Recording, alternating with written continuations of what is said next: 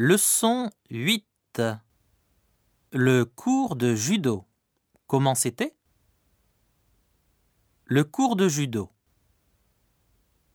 Catherine, tu es allée au cours de judo hier Comment c'était Ça fait du bien.